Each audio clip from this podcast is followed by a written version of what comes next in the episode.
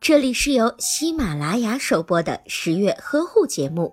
十月呵护帮助孕妈妈们摆脱孕期中的各种烦恼。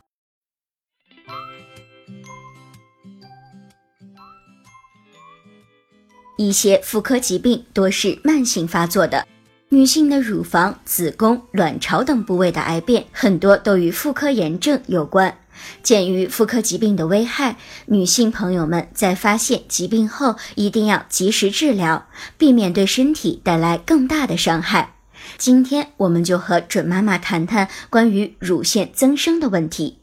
乳腺增生又分为乳腺囊性病、乳头状瘤和纤维腺瘤，这些都属于乳腺的良性病变，但是其中也有一部分会转变为恶性。尤其是乳腺病家族史的女性，应该定期检查乳腺健康。